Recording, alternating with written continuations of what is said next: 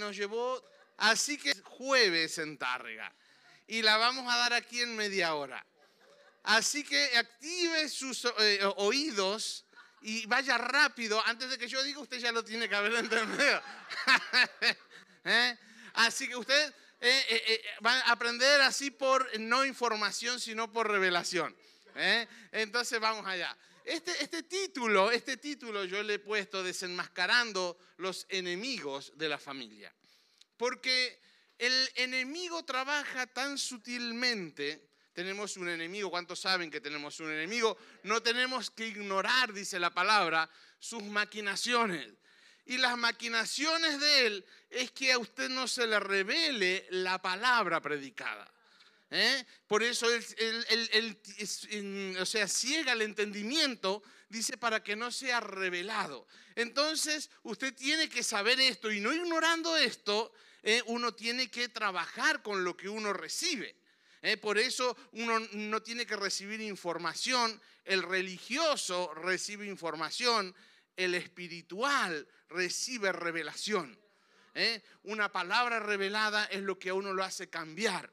Mientras tanto uno recibe eh, información, uno empieza a ensanchar su mente, uno adquiere sabiduría, adquiere inteligencia humana, pero es muy propenso a poder hacer daños a otras personas también, eh, porque tiene religiosidad. Ahora, cuando es revelación, uno con sabiduría sabe tratar eh, los temas, sabe tratar al hermano, incluso los de uno mismo. Y más en la familia, que el enemigo está tratando de distorsionar o de em, deshacer los matrimonios, porque él sabe que si deshace los matrimonios, la familia entera eh, está en, ruinas, está en, quiebra. Eh, si él logra deshacer el matrimonio, los hijos quedan colgando. ¿Eh? Y ahí donde viene la falta de identidad, los problemas, el odio, eh, el rencor, eh, padre contra hijos, hijos contra padres, y, los problemas que usted sabe que están viviendo, que estamos viviendo en la sociedad hoy en día. Entonces, hay un versículo que me llamó mucho la atención, donde Dios le alerta al pueblo. y le habla. ponme, ponme, el primer versículo que te di, Cris, por favor. Jeremías 6:16. Y dice, así dice Jehová, así dice Dios, paraos en los caminos y mirad y preguntad por las sendas antiguas cuál sea el buen camino y andad por él. Y hallaréis descanso para vuestra alma. Mas dijeron, el pueblo de Dios, no andaremos. Vaya narices, ¿eh? ¿Eh? narices que tuvieron el pueblo de hablarle a Dios y decirle, no andaremos. ¿eh? Mire, ahora pasemos, dice, pues también sobre vosotros, puse también sobre vosotros atalayas. Un atalaya es un visor que le avisa con tiempo, con antelación de lo que va a pasar. ¿eh? Entonces le dice, no, no vayan por aquí, no vayan, tengan cuidado por esto. esto es una atalaya. Que dijesen, escuchad el sonido de la trompeta y dijeron ellos, no escucharemos. Eh, usted lo sigue leyendo en casa. ¿eh? Ahí viene una palabra de Dios. Eh, ¿Sabe lo que está diciendo aquí la palabra de Dios? Dice, te he puesto profetas, te he puesto pastores, te he puesto al pastor Manolo, te he puesto a la pastora Rosy, te he puesto a Rosa, te he puesto a Joel, te he puesto líderes que te enseñaran, que te hablaran, que te aconsejaran. Y como no escuchaste, como no obedeciste, te pasa lo que te pasa. Eh, bueno, Dios no lo dice así, pero es lo que Dios después lo dice, usted lo puede leer en casa. Te está pasando lo que te pasa porque no quisiste escuchar y no quisiste obedecer. Y en el tiempo de hoy tenemos que estar atentos, más que nada en el tema de matrimonios y familias, porque el enemigo más que nunca, más que nunca, está levantando una trama para que la familia, el pilar de la sociedad, es uno de los pilares de la sociedad, se disuelva. ¿eh? Entonces, eh, vamos a estar hablando acerca de los enemigos, siete enemigos de la familia. ¿eh? Siete enemigos de la familia. Y el primer enemigo es el egoísmo. El egoísmo. Uno de los enemigos de la familia es el egoísmo. El, egoísmo es un espíritu que está gobernando hoy en día en la sociedad. Está dividiendo las familias. El egoísmo va de la mano del individualismo. El egoísmo es, ah, déjame, yo necesito mi espacio. No me molestes. Yo trabajo, gano, a mí no me moleste. La mujer viene y dice, mira que necesito esto. No, no, no, a mí no me moleste. Ve a buscarte la vida por ahí, solucionalo tú, pero yo necesito estar tranquilo. Egoísta. Está así el mundo de egoístas. Hombres egoístas pensando solamente en lo suyo. Mujeres egoístas que pensando solamente en lo suyo. Cada cual pensando en lo suyo maridos que solamente piensan en ellos, esposas que solamente piensan en ellos. Y hay un espíritu de egoísmo. Y lo peor de todo que cuando eso entra en la iglesia, no nos damos cuenta porque el enemigo trabaja muy sutilmente. Es, es algo subliminal que se va metiendo y uno no se da cuenta.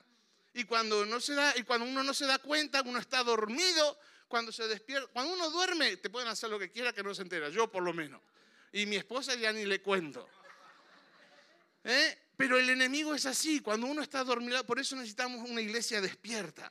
Una iglesia, unos maridos despiertos, unas esposas despiertas, una familia despierta, porque el enemigo trabaja muy sutilmente y se va metiendo y se va metiendo y no nos damos cuenta.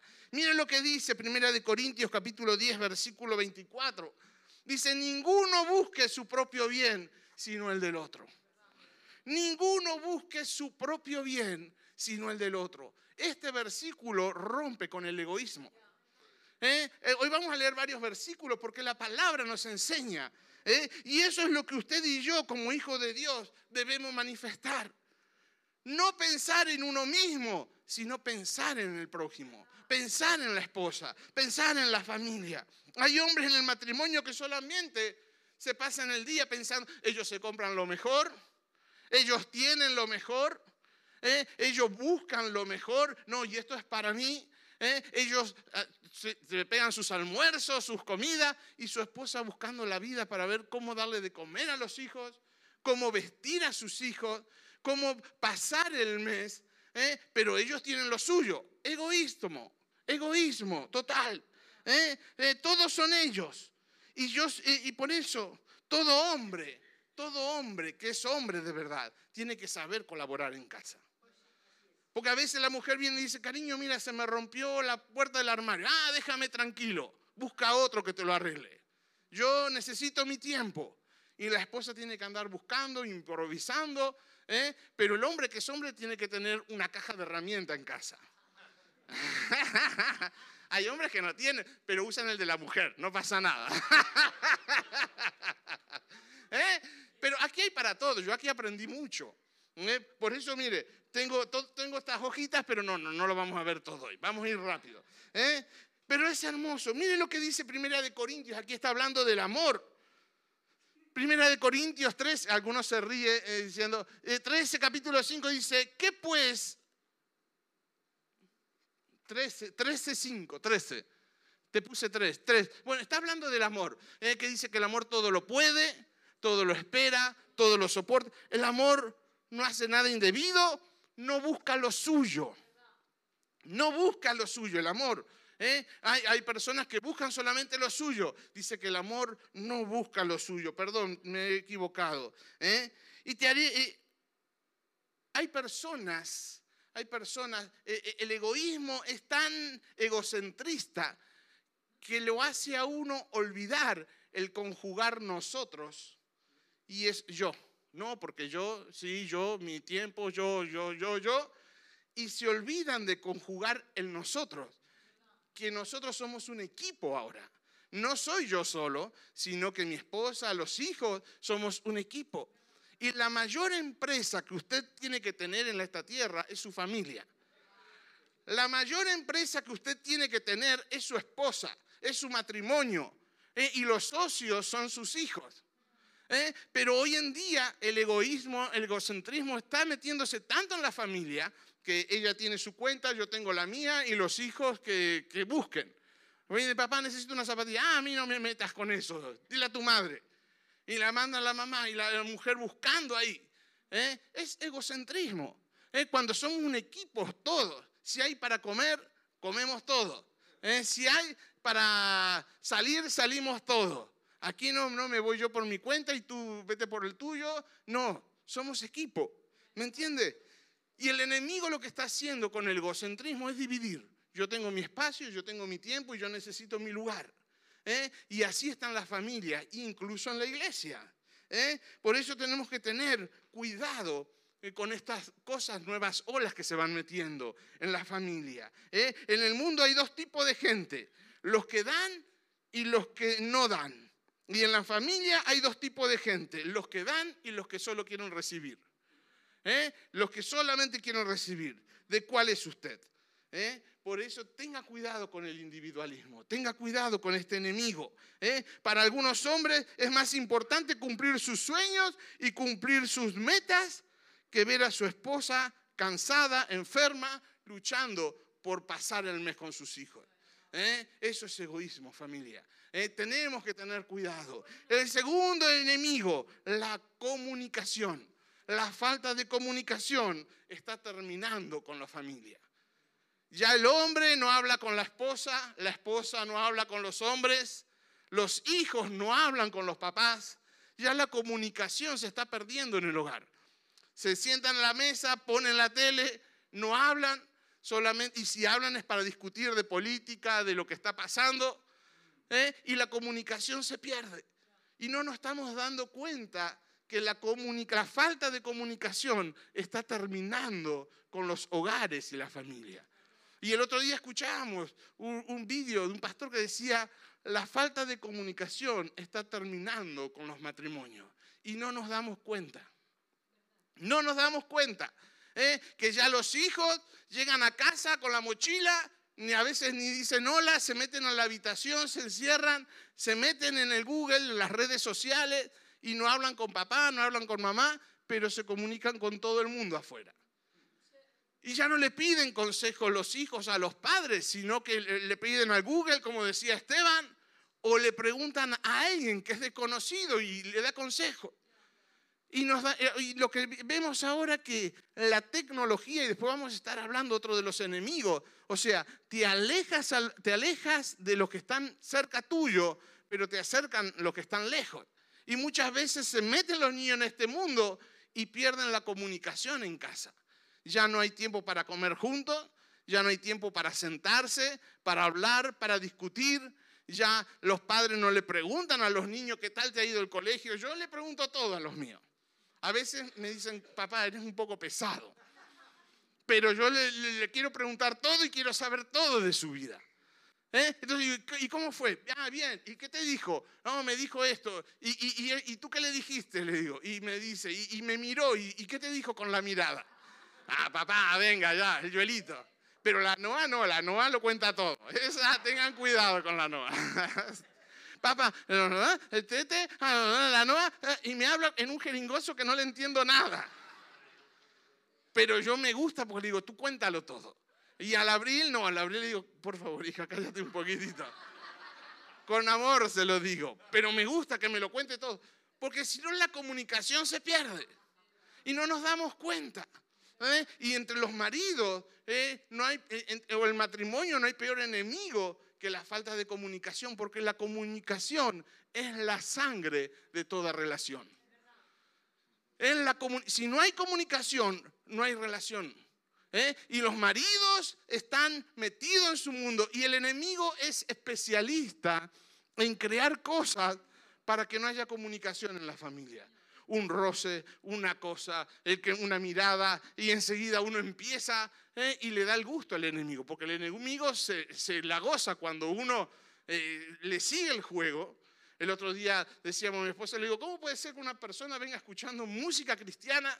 Tú lo ves llorando en los semáforos, viniendo para el culto y cuando llega ahí le quitan el aparcamiento, se enfada y dice, ahora no voy a la reunión porque no hay aparcamiento. Y el enemigo le encanta eso. Por eso Él no le pone traba la mañana para que usted venga a la iglesia. Porque lo va viendo y dice, mira la alabanza que escucha, y mira cómo lloran los semáforos, ¿eh? y cantando al Señor ahí y tal. Y llega, le pone a alguien que le quita el parking y enfadado se va para casa. ¿eh? Y él dice, ah, ya la tengo, ya lo tengo. ¿Me entiende? Es así.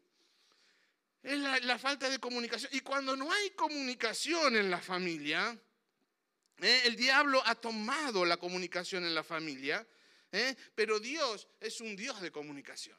Desde el comienzo, Dios se comunicaba con Adán y Eva, con el ser humano. Él pasaba las tardes caminando, hablando, dándole instrucciones. ¿eh? Después vinieron los profetas y Dios hablaba al pueblo a través de los profetas. ¿eh? Y mira, ponme el versículo ese que te dije, Cris, por favor. ¿Eh? Dios habiendo hablado muchas veces y de muchas maneras en nuestro tiempo a los padres por los profetas, en estos postreros días nos ha hablado por el Hijo. Dios se comunica con nosotros. Por eso la comunicación es tan importante. A quien constituyó heredero de todo y por quien asimismo hizo el universo. Dios es un Dios de comunicación. ¿eh? Y para el matrimonio no hay peor cosa que la falta de comunicación. Porque la mala comunicación está atada al orgullo y al individualismo. ¿eh? Ya no existen en los matrimonios comunicación. ¿eh? Y cuando hay falta de comunicación, viene el tercer y cuarto enemigo, que es la tecnología y los medios de comunicación. ¿eh? Viene cuando no hay comunicación en la familia, viene el cuarto, eh, el tercero y cuarto enemigo, que es la tecnología y la falta de comunicación. Esto es una buena herramienta, pero mal usado, va a echar a perder su matrimonio va a echar a perder sus hijos, su familia, ¿eh? destruye el matrimonio. ¿eh? Por eso hay que tener cuidado. La tecnología y los medios de comunicación, la tecnología hoy te distancia, como decíamos, de los que están cerca, pero te acerca a los que están lejos. ¿Eh? Ahora me paso a mis notas, ahora, ahora van a saber lo que es bueno. si alguno entiende la letra, que me lo diga. Mire lo que dice Daniel capítulo 12, versículo 4. Daniel habla hace muchos años, hablaba de la tecnología.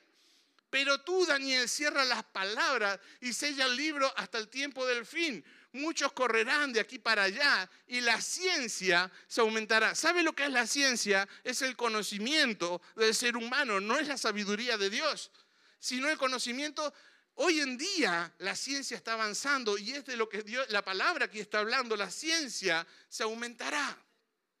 Ahora, si no nos damos cuenta, la ciencia se va a meter de tal manera y se está metiendo de tal manera en los hogares que está cortando la comunicación y la relación entre las parejas, entre los matrimonios. Por eso, incluso en los matrimonios nuevos, dice que hay un alto nivel de eh, de conocerse mutuamente, porque están cada uno con su móvil, hablan poco, no se relacionan y esto dificulta el, conocerse entre ellos. ¿eh? Por eso hay que tener cuidado. ¿eh? Daniel habla de estos tiempos, la ciencia se aumentará. ¿eh? Por eso la... Uh, y ahora viene, prepárese, porque viene algo impresionante, que el enemigo está para desenmascarar y ya se está acercando, que es la inteligencia artificial es un arma del diablo. Uno lo ven como un progreso, pero es un arma porque el hombre y la mujer quedarán completamente anulados para muchas cosas. A tal punto, que yo la otra vez hablaba con alguien, que ya hicieron una robot, para que usted se entere, que puede cocinar, puede eh, lavar, puede planchar, puede hacer la comida, puede limpiar, puede hacer todo, eh, incluso hasta puede hacer el amor como una mujer. ¿eh? Así que mujeres, algunos le dicen, si no te portas bien, te cambio por la robóbica, algunos Y claro, la robó no engorda, la robó no gasta cuartos, la robó no dice me voy a ir a la calle mayor, a Lérida, la robó está en casita, usted le dice vení para acá y la robó tique, tique, tique, hace esto eh, y la robó le va a hacer lo que usted quiera. Va a estar alta la demanda. ¿eh? A los hombres están pegando a la mujer. No, no. Pero esto es lo que el enemigo está preparando. La pastora se ríe, pastora. ¿Eh? Nos vamos a comprar alguna por AliExpress, pero tenga cuidado que la pila le puede reventar al tocar el agua. Hoy en día, la tecnología, los, móviles se han convertido en las niñeras de los niños.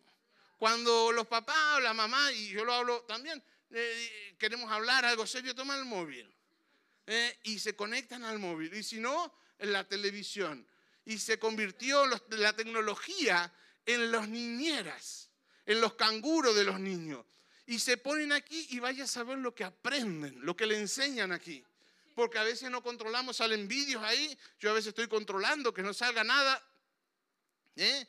pero no nos damos cuenta la televisión, la tecnología, lo que eh, llena la mente de nuestros hijos.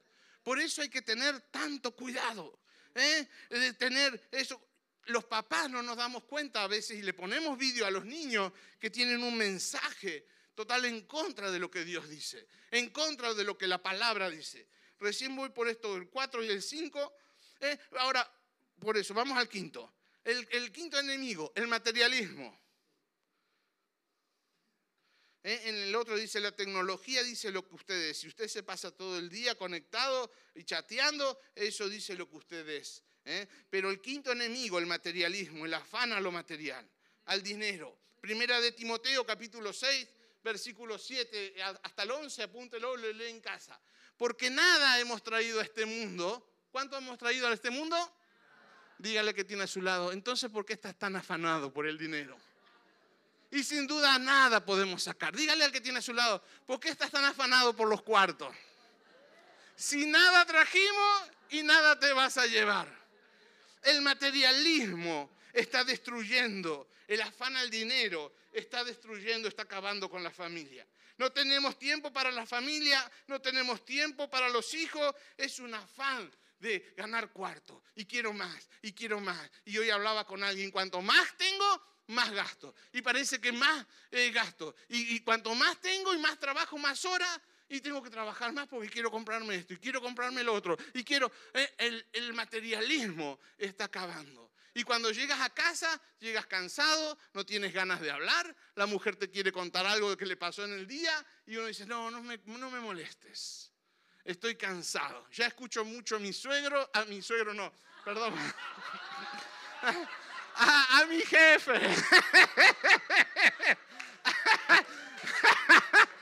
El diablo se metió. Ya escucho a mi jefe, ya escucho a mis compañeros. Déjame tranquilo. ¿Eh? No, perdón, perdón, perdón. Es, es, ¿Eh? Miren lo que... Sí, no, es que, es que hay tantas cosas. Bueno, otro día lo seguiremos. ¿Lo dejamos en el 5? ¿Les parece bien? ¿Eh? La codicia es uno de los espíritus más malos que hay. Porque cuando usted es codicioso, nunca está conforme con lo que tiene. Siempre quiere más. Y siempre quiere más. ¿Eh? Joel, entonces tú no quieres que yo tenga deseo de triunfar. Sí que tenemos deseo de que usted triunfe en la vida, pero sin amor al dinero, sin la codicia, sin el afán. ¿eh? Porque cuanto gente conozco que dice, oh, tengo la casa, ahora tengo que trabajar más para otra casa y, quiero cambiar el coche, pero si el coche es nuevo, no, pero es que ahora vi uno que me gustó porque tiene esto y tiene, y, trabajando y trabajando. Amor al dinero. Hay que romper. Por eso el materialismo está, está perdiendo, ¿eh? está echando a perder ¿eh? la familia. El codicioso termina renegando la fe y perdiéndose. ¿eh? Mm, porque necesita. Hebreos 13, capítulo 5. Hebreos 13 dice, sean vuestras costumbres sin avaricia, sin codicia, contentos con lo que tenéis ahora, porque Él dijo, no te desampararé ni te dejaré. Ah, iglesia, esté contento con lo que Dios le dio. Esté contento. Eh, por eso el Señor, el Señor dijo, buscad primeramente el reino de Dios y su justicia y las demás cosas os serán añadidas. Marcos 8:36 dice, eh, Marcos 8:36 dice, porque ¿qué aprovechará el hombre si ganare todo el mundo y perdiere su alma? Eh, el dinero es una de las cosas que echa más a perder el alma. Por eso muchos niegan de la fe ¿eh? Muchos están dispuestos a cambiar de país por ganar más dinero y por estar mejor, pero no están dispuestos a poner a Dios en primer lugar en sus vidas. Y este amor al dinero los hace perder y renegar la fe. ¿eh? Hay personas cristianas que están enfocados en el dinero y en el afán. ¿eh? Y como Dios sabe que su corazón está en las codicias, en lo material, en, lo, en el dinero, le cierra el grifo y por más que trabajan, no llegan a final de mes. ¿Eh? ¿Quieres amor al dinero? Toma el dinero. Y le cierra las bendiciones y trabajan y cuanto más trabajan, más les hace falta. Y más les hace falta. ¿eh? Por eso es tan necesario ¿eh? entregar esto y decir, Señor, yo no quiero el materialismo, yo te quiero poner a ti en primer lugar. ¿Eh? Y después viene el sexto enemigo, la mentira, el engaño. La mentira es un espíritu de la época. La mentira es el sustituto de la verdad hoy en día maridos viviendo, mintiéndole a la esposa, esposa mintiéndole a los maridos, y esto se hace un estilo de vida. Construimos relaciones fundamentadas en mentiras, en engaños, hombres mintiéndole, engañándole a sus mujeres, mujeres mintiéndole, engañando, hombres mintiéndole a su esposa y engañándole con el dinero mintiendo en el trabajo, mintiendo a los compañeros, mintiendo al encargado. No, es que el coche se me averió y no me arrancó, te quedaste dormido. ¿Me, ¿Me entiende? No es que me encuentro mal, la pasa. Y le echan la culpa al coronavirus y es que tenía ganas de quedarse descansando en casa. Usted tiene que ser transparente. La mentira se ha convertido en el sustituto de la verdad. La mentira para muchos se ha convertido en, su forma de vida. Y no saben vivir sin mentir. En su casa, en el trabajo. La mentira se ha convertido en mucho en un estilo de vida. El que miente es porque está escondiendo algo. ¿Cuántos maridos escondiéndole algo a su esposa? ¿Cuántas mujeres escondiéndole algo a su esposo? ¿Cuántos hijos escondiéndole? A veces dice que los papás somos los últimos en enterarnos, porque los hijos hacen cosas que no nos enteramos muchas veces. ¿Eh? Vive una mentira tan mentirosa, algunos viven una mentira tan mentirosa que no son reales en nuestro matrimonio. No hay transparencia. Tenemos que ser transparentes, hombres transparentes. La mentira es un espíritu. Juan 8, ¿lo leímos? Juan 8, 44. Jesús dice, vosotros sois de vuestro padre el diablo. Y los deseos de vuestro padre queréis hacer. Él ha sido homicida desde el principio y no ha permanecido en la verdad, porque no hay verdad en él. Cuando habla mentira de lo suyo, habla porque es mentiroso y padre de mentira. Cada vez que usted está mintiendo, usted se está convirtiendo en hijo del diablo. Es fuerte, pero es así. La palabra no miente. Por eso tenemos que ser transparentes, iglesia. Por e, ahora me quedan tres minutitos y por eso soy tan directo. ¿Eh? Usted me va a entender. No es para herir a nadie, pero es para que trabajemos. Le puse maestro, le puse profeta, no escucharon, no obedecieron, no hicieron lo que yo les dije. Por eso estás pagando las consecuencias. Muchos matrimonios pagando consecuencias de lo que hicieron mal, por no obedecer, por no escuchar. ¿eh? Y el séptimo, y va, me da, pastor, un minuto. el orgullo y la falta de perdón, séptimo enemigo. El orgullo se aloja en los corazones heridos. Un montón de hombres orgullosos, machistas, que no ceden, no reconocen sus errores ni sus fallos. El orgulloso, el altivo es lo que más Dios desecha. ¿eh? Por eso a mí también no me gusta la gente orgullosa. No quiero la gente orgullosa a mi lado. Dios no quiere saber nada del orgulloso y del altivo. El orgulloso lo que hace es que el orgullo es su coraza para esconder sus debilidades. Usa, el orgulloso usa su orgullo para esconder sus debilidades y sus errores, no reconocerlo. Por eso el hombre que es orgulloso no es hombre.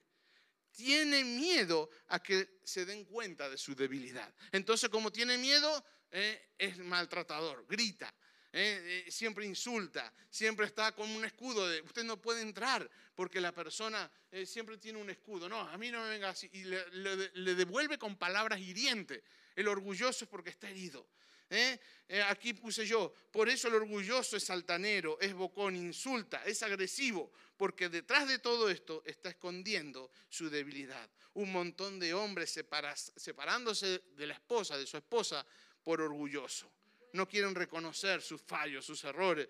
El orgulloso es tan maldito, el orgullo es tan maldito que hace incluso que te olvides de lo que más ama, que son tus hijos. Por eso maridos orgullosos separándose de su esposa, dejando a los niños, dejando lo que más ama. El orgullo es maldito, tenemos que tener cuidado y Dios aborrece al orgulloso. ¿Eh? Tenemos que romper con el orgullo. Y aquí hay versículos, apúntelo, Proverbios 21.4, no lo vamos a leer. Proverbios 21.4, Proverbios 16.18, todo el que es soberbio va a ser quebrantado. Isaías 2.17, el orgullo y la altivez es un espíritu tan maldito que se arrastra, arrastra a usted y arrastra a sus hijos también, porque sus hijos van a ser más orgullosos que usted todavía. Porque es un espíritu que se hace fuerte y se entrona en la familia. ¿Eh? Iglesia, hoy es un día especial para provocar cambios en el matrimonio para provocar cambios en la familia, para romper con estos siete enemigos y decir, diablo, hasta aquí llegaste. Hasta aquí has pasado, de aquí no pasa. Es más, te marchas. Te tienes que ir de mi familia, te tienes que ir de mi hogar, te tienes que ir de mi matrimonio, sobre todo te tienes que ir de mi corazón, porque muchas veces somos cristianos, pero como el pastor eh, eh, hablaba hoy, alojamos ciertas cosas del pasado, de la carne. Y venimos a la iglesia, nos congregamos el domingo, salimos del mundo, pero el mundo todavía no salió de nuestros corazones. Por eso caes, por eso pecas, por eso tienes orgullo, por eso mientes, porque el mundo todavía está aquí adentro. Qué buen domingo para decir yo rompo con todo esto. Yo rompo con todo esto. ¿eh? Yo rompo con el orgullo, rompo con la mentira, rompo con el egoísmo, rompo con todo lo que me estaba cegando ¿eh? y me enfoco en Cristo soy una nueva criatura. Las cosas viejas, dígale a su esposa, cariño, perdóname, las cosas viejas pasaron, a partir de hoy son hechas nuevas.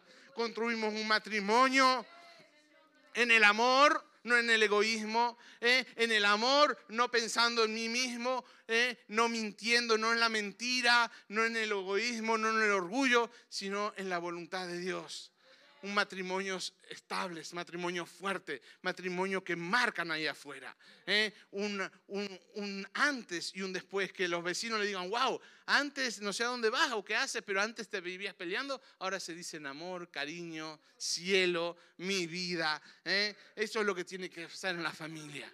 Iglesia, póngase de pie, vamos a estar orando. ¿eh? Recuerde, usted recibió la enseñanza, usted recibió la palabra, ahora nos queda a nosotros activarnos en la palabra. Señor Jesús, gracias te damos. Gracias te damos, Padre amado, porque tú nos has hablado claramente en esta tarde, Señor. Gracias porque tú nos has hablado a nuestros corazones. Y Señor, en esta tarde tomamos la decisión de seguir adelante, Señor, de obedecerte a ti, no como el pueblo este que dice, eh, les hablé y no oyeron, les puse gente eh, a, que le avisara y no obedecieron. Nosotros en esta tarde tomamos la decisión de escuchar tu palabra y de obedecerte a ti, Señor. Pero sabemos en la obediencia hay bendición, Señor. Bendecimos cada hogar, cada matrimonio, cada familia. Las relaciones se restauran, padre, hijo, hijo, padre, entre matrimonio entre hermanos, entre eh, familiares, Señor. Señor, gracias, Señor, porque tú, Señor, eres capaz de curar heridas eh, y de sanar corazones heridos para empezar un nuevo futuro, Señor, en ti. Un futuro de gloria, un futuro de esperanza, un futuro de cambio, un futuro donde tú reinas en el nombre de Jesús. Amén, amén y amén. Les amamos y les bendecimos, iglesia.